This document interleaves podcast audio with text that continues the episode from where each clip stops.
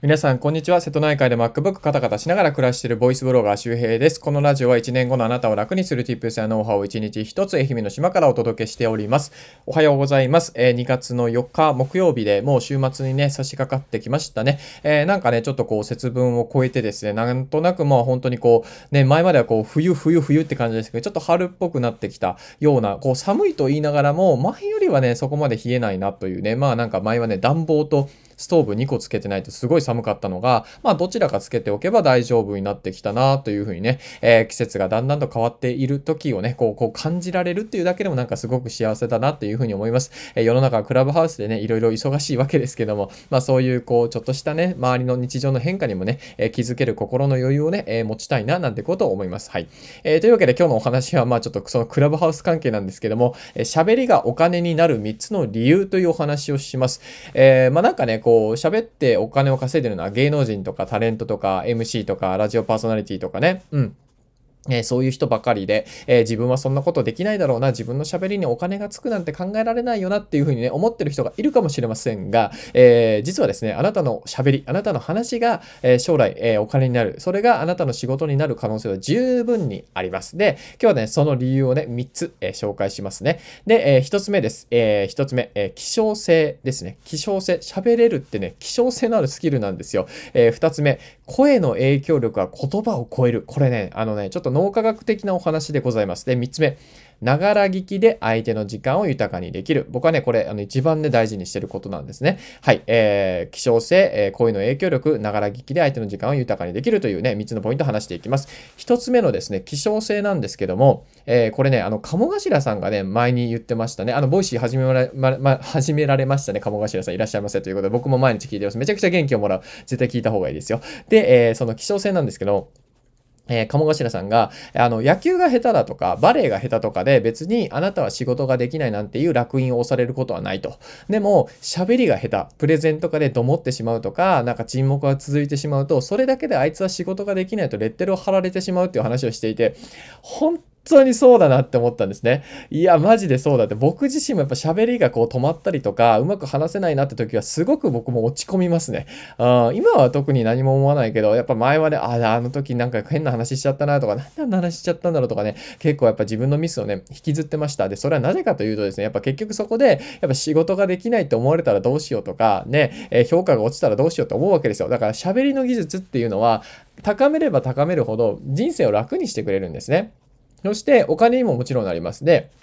なぜお金になるかというとですね、喋れる人って少ないんですよ。あの、皆さんの仕事の中で結構ね、あの、メインになってるのは、まあ、簡単なもちろんね、雑談なコミュニケーションあるけど、あの、大体テキストコミュニケーションがほとんどじゃないですか。メールを送ったりとか、ね、あの、報告したりするのも大体メール、ね、あの、テキストですよね、LINE とかも。で、あんまり喋るっていうのはないし、しかもこう、ね、プレゼンをね、毎日毎日やってますとか、会社の全員がプレゼンをやってます、ます、ますみたいなことも全然ないじゃないですか。なので、話して、話して、要するに話ができる。ただね、普通に話せるだけじゃなくて、分かりやすく話したりとか、話で人を動かせる人っていうのはめちゃくちゃね、少ないんですよ。めちゃくちゃ少ない。要するに野球で言うと、ピッチャーだけボールを投げることができますね、一番最初に。まあ、もちろんその、ショートゴロが飛んで、ショートからファーストに投げることもあるけども、ピッチャーはすごく希少性があるじゃないですか。だってピッチャーが投げない限り野球の試合が始まらないんですから、僕はね、ピッチャーだったんで、それがよくわかるんですよ。俺の、この試合俺が握ってるぜ、ボールもな、とか言いながらね、はい、ごめんなさい、滑りましたね。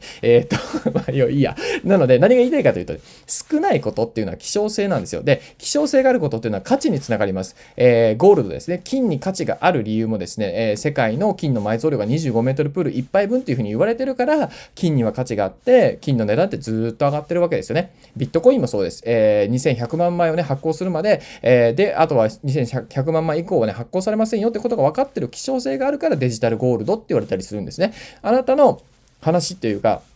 話が上手い人ももちろんこの希少性があるから価値になる。ね、話せる人いないしって、ああ、あなたね、じゃあだからこの話に3万円あげる、6万円あげる、10万円あげるなんてことがね、まあできるわけですね。これが1つ目の理由でございます。で、2つ目、声の影響力が言葉を超えるということなんですけど、これね、面白い話があってですね、なんとですね、こう、あのー、声、ね、言葉っていうのは、大体ね、人の脳に、えー、12時間後 ?12 時間言葉ですね。だから僕のこの言葉、えー、例えば、えー、大脳変形系が大事とかね、えー、こういう言葉っていうのは、えー、12時間経つと、えー、1割から2割しか残らないらしいんですよ。今日今日の内容ですね。だから、この、この話の内容って1割から2割です。だから、まあ、それは、こう、エビングハウスのね、あの、忘却曲線とかありますけど、あれに似てますよね。でも、でもですよ、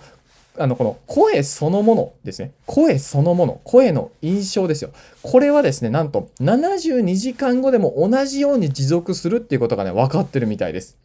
これすごいですよね。だから声そのものと話の内容や言葉っていうのは別系統で処理されているんですよ。で、声そのものの方が脳の深くまでね、行って、まあ、より感情とかね、脳のね、えー、器官とより、より結びつきやすいんでしょうね。で、残りやすいということがね、分かっています。うん。なので、大体なんかこう、ブログとかってさ、読むと、まあ別にね、あの、ブログ忘れちゃうけど、なんかこう、ね、あの、鴨頭さんの声とか、西野さんの声、池原さんの声とか、メンタリスト大悟さんの話し方とかって言われば、残ってますよね。でもその人たちが書いたブログ、思い出してくださいって言ったら、言葉の内容あんま出てこないですよね。そう、だから声の印象でずっと残るんですよ。これがすごくね、強いんですね。要するに、あの人の声っていうだけですごくね、あの人を思い出したりとか、えー、なんだろう、その人の影響力っていうのが、要するに人を動かす力に変わりやすいということですね。そう。で、えー、まあね、話っていうのはね、そもそもなんだろう、こう、人を動かしやすいっていうのはありますよね。やっぱりこう、メールでさ、こう、何か言われるよりも、対面で何か言われた方が、やっぱりそれはなんかこう、響くものがやっぱりあるじゃないですか。それはね、あの、声っていうのは大脳辺縁系に一番早く届くってことが分かってます。大脳辺縁系っていうのは脳の部位の一つで、えこちらはね、人の行動をね、司ってる部位ですね。要するに何かをやる、やらない。要するに動かす、人を動かすには大脳辺縁系をハックする必要があるわけですよ。で、ここに届くのが声なんですね。声声が一番最初に届くっていうふうに言われてます。てか、声ってね、すごい好き嫌い分かれるじゃないですか。あの人の声無理とか嫌いとかありますよね。僕もやっぱりあります、それは。で、これがね、なんと面白いことに、大脳辺縁系の中には感情しか入らないんですよ。要するに言葉の言語自体は入っていかないんですね。要するに感情だけなんです。で、感情って何かというと、あ、この声心地いいな、悪いな、それぐらいです。そう。それぐらいの、ね、情報しか入っていかないんですね。だから、声自体ですごく、要するにその人を、えー、との相性がわかるので、声が嫌われたらおしまいなんだけど、逆に好かれると、本当にずっと聞いてもらったりとか、その人の話を聞きたいってね、指名検索されるんですよね。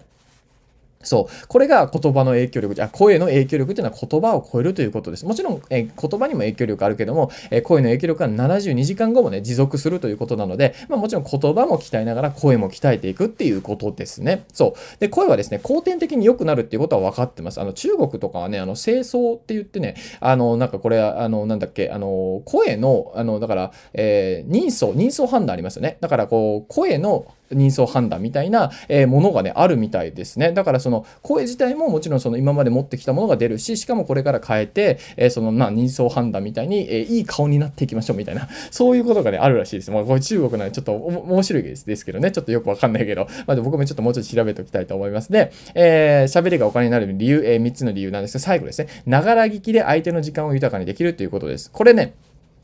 僕が一番大事にしていることで、相手の時間を奪いすぎないということですね。どうしても今ですね、こうね、SNS とか、こういうね、スマホで簡単に相手の時間を奪うことが可能です。うん、YouTube とか TikTok とかずっと見ちゃってね、ああ、何してたんだろうっていうことが、あの、起こるんだけども、これあんま僕嬉しくないんですよ。で、何、なんでかというと、僕自身があんまり嬉しくないから、そういうふうに時間を奪われたなと思うコンテンツを見ればね、もちろん僕にもあの責任があるんだけど、見てる方にもね。でも、この Voicyとか、ポッドキャストであれば、ながら聞きで何かしながら聞くことができるわけじゃないですか。だから、まあ、皆さんの中の時間、何かやってる時間ですね。で、耳が開いてる。その時間を豊かにできる。で、これはね、中長期の関係になりやすいわけなんですね。で、中長期の関係を築いていくというのは、まさにこのビジネスで大事なことで、短期的な取引をする。1回の取引で終わるっていうのは、ビジネスはね、どうしても焼き畑農業になってしまうんですよ。だからビジネスはこう、スケールアップするのは、どう考えても中長期で複数回やり取りをする必要があるわけですね。特にサブスク、サブスクリプションというビジネスは本当に中長期で、毎月毎月ね、こうね、あの、まあ、定期、定期支払いがね、発生するものなので、ちゃんと顧客との関係が、えー、構築されてないとですね、まあ、うまくいかないんですよ。だからある意味僕はこのながら聞きとかで、えー、 Voicyのプレミアムリスナーってやってますけど、今ね、月、えー、じゃない、えー、月間今聞いてくれてる人が120名ぐらいいますけども、えー、そのおかげでですね、おかげというか、えー、やっぱそれそれをやった上でよく分かったんですよ。やっぱこれね、あのね、声とサブスクは相性がいいですね。うん、たくさんスケールするわけじゃないんだけど、えー、コツコツとね、中長期で右肩上がりって伸びていくビジネスだなというふうに思いますなので、僕はまながら聞きで、えー、相手の時間を豊かにできるということですごく大切にしているし、これがね、お金になる、3つの理由の中の僕は一番大事なところかなというふうに思ってます。というわけで、ぜひ、え参考にしてみてください。はい、えー、というわけで今日は喋りがお金になる3つの理由というのをお話ししておきました。希少性があるから価値とつながりやすい。で、声の影響力で言葉を超える。そして、ながら聞きで相手との中長期な関係を築いていけるということですね。えー、ぜひこれからね、まあ、喋りを鍛えていきたいなっていう人はですね、まあ、これが喋りがお金になる理由のね、えー、まあ、最もたるとこかなというふうに思いますので、まあ、僕もこのね、えー、ポッドキャストとか Voicyの配信がね、もう、えー、約もう3年ぐらい経ちますかね、えー、3年近くになりますので、まあ、割とこう、専門家的なね、ポジションを築いておりますけども、まあ、僕だってもちろん最初は本当に下手くそなところからスタートしました。なかなかね、やっぱ話っていうのは、こう、やっぱ失敗したらどうしようとか恥ずかしいっていうね、思いが先行してですね、なかなか自分を出せないとか、えー、楽しく話せないとか、緊張してね、言葉が出てこないっていう体験がたくさんあると思います。でも、えー、それはナイスな経験ですね。やっぱそこからスタートしないといけない。野球と一緒で、えー、最初は素振りからやって、すぐ豆ができて痛い、握れないとかね、バットに当たっても全然ボールが飛ばないってのはあるんですよ。でもそこから筋トレをしたりとか、え素振りをね、たくさんしたりとか、え上手い人の、え素振りの仕方方を学んだりとかね、試合をたくさん見て観察する、えー、そういうことが必要なわけですね。はい。なので、喋りの世界も当たり前ですけど、えー、プロになるには大変なことが、えー、あるので、まあ、それをコツコツね、えやっていくしかないなっていうことでございます。で、えじゃあ、そんなね、え喋りを仕事にしたい人が、まあ、まあ、やるべきこととしてはですね、まあ、今日からね、話し始めるっていうことが大切です。で、人前で話さなくても、今日、今はですね、まあね、クラブハウスと同じように、えクラブハウスのようにね、スマホに向かって話すだけでね、喋りの練習になるということなんですよ。僕も本当にほとんどパソコンとかスマホに向かってしか喋ってないんだけども、まあ、講演会でもちゃんと話ができるのは、まあ、要するにその人に話してるっていう感覚を毎日あの経験してるからですね。で、家からできるし、ね、えー、パジャマ姿でも撮れるし、まあ、めちゃくちゃやっぱ音声配信っていうのはね、えー、すごくいいですよ。あ、こんな楽でいいのかなと思います。うん。でも、やっぱ続けてきたらこうやって仕事になってるし、えー、音声関連収益では、まあ、月40万円ぐらいになってますし、僕は今ね、えー、ポッドキャストラボとか、あとはこの、えー、なんだ、 Voicyのプレミアムリスナーでね、えー、月40万円ぐらいになってるんですよ、実際。40万円ちょっと言い過ぎだな。30万円超えてますね。そう。なので、結構ね、これかん、まあ、簡単にっていうか、簡単にって言うとダメですね。でも本当にこう、一回稼ぎ始めたら割と本当にね、えー、楽しく、えー、配信ができてますので、こう頑張ればですね、やっぱね、こう、なんだろうな、あこれが好きなことを仕事にするって感じなのかみたいな、えー、そういう感覚になるかなと思います。というわけで今日の合わせて聞きたいですね、音声配信の始め方は3ステップで解説という回があるので、えこれから始めてみたいなっていう方はね、ぜひやってみてください。で、今始めてる人っていう人で、まあもうちょっとね、あの、のあの音声配信の伸ばし方をね、知りたいとかっていう方がいるればですね、僕はポッドキャストラボっていうのをやってますので、この音声配信の始め方の放送の中に、えー、ポッドキャストラボのね、説明を最初の冒頭の方にね、入れてますので、えー、気になる方はそちら見て、えー、あと応募フォームがね、ブログの方にありますので、ぜひ覗いてみてください。今80名以上参加していて、え毎日楽しくね、えー、いろいろ皆さんとやり取りさせてもらってますので、まあ基本的にまあ音声配信はね、まああの簡単に本当に始められるので、あの別にサロンに入らなくても、まあ、あの、始め方とか聞いて、えー、僕もいろいろね、話し方のコツとかね、このね、えー、ポッドキャストとか、あの、 Voicyで話してるところがあるので、まあ、それを参考にしていただいてもいいし、あと僕メルマガやってまして、メルマガの中でもね、音声配信のね、コツとかもね、配信してますので、メルマガのリンクはですね、えっ、ー、と、僕のプロフィールページ、えー、 Voicyのプロフィールページ飛ぶと、えー、出てきますので、えー、そちらもね、えー、登録していただけるといいかなというふうに思います。はい、えー、ということで今日は週末にかかってくる木曜日でございますかね、えー、僕はですね、今日、えー、淡路島の方に、えー、来ておりまして、えー、水産工場というか、えー、なんかちょっと面白いことをね、やるんですよ。そう、未利、未利用魚っていうね、まだ未だ使ってない、えー、利用してない魚。要するに、まあ、魚を取っても捨てちゃうような魚をね、どう活用するかっていうことで、え実はそれペットフードにしてる会社があるということで、わ淡路島のところにアポを取ってですね、今日は工場見学をするということで、え、僕んちのね、え、僕んちの家がある、え僕んちの僕ん家がある島ですかね、瀬戸内海の島なんですけど、ね、そこでもね、ちょっとできないかなということで、友達のね、えー、漁師 YouTuber のマー君と、えー、一緒にですね、見学に来ているので、またそのね、あたりの話はですね、えー、いろいろまあ、お話ししていきたいなと思います。まあ、自分のビジネス、リアルプロダクト、えー、を作っていくとか、まあ、もちろんどうなるかわからないですけどね、まあ、ネットだけじゃなくて、そういうこう、リアルなこととか、あとはエシカル消費ですね、なんかこう、倫理的なというか、まあ、やっぱこう、地球のためになるうん、っていうとちょっと大きすぎるけど、でも本当そうですね。地球のことを考えながら、えー、やっぱこうね、あのビジネスも運営していきたいので、えー、そちらもねえ、頑張っていきたいと思いますので、まあ、あのね、またこう、いろいろお願いすることとか応援することがあれば、ぜひ皆さん協力いただけると嬉しいです。あと、デカフェもね、デザインが決まってきたので、またデカフェの発売がね、えー、決まったらここでね、一番最初に紹介していたださせていただきますので、最初は30セットぐらいしか売らないと思いますけど、えー、ぜひですね、あの、デカフェ気になるよって方は、ちょっとね、お値段張りますけども、えー、気になる方はぜひチェックしてみてくださいい。というわけで皆さんも体調とお気をつけてお過ごしください。また次回お会いしましょう。バイバーイ。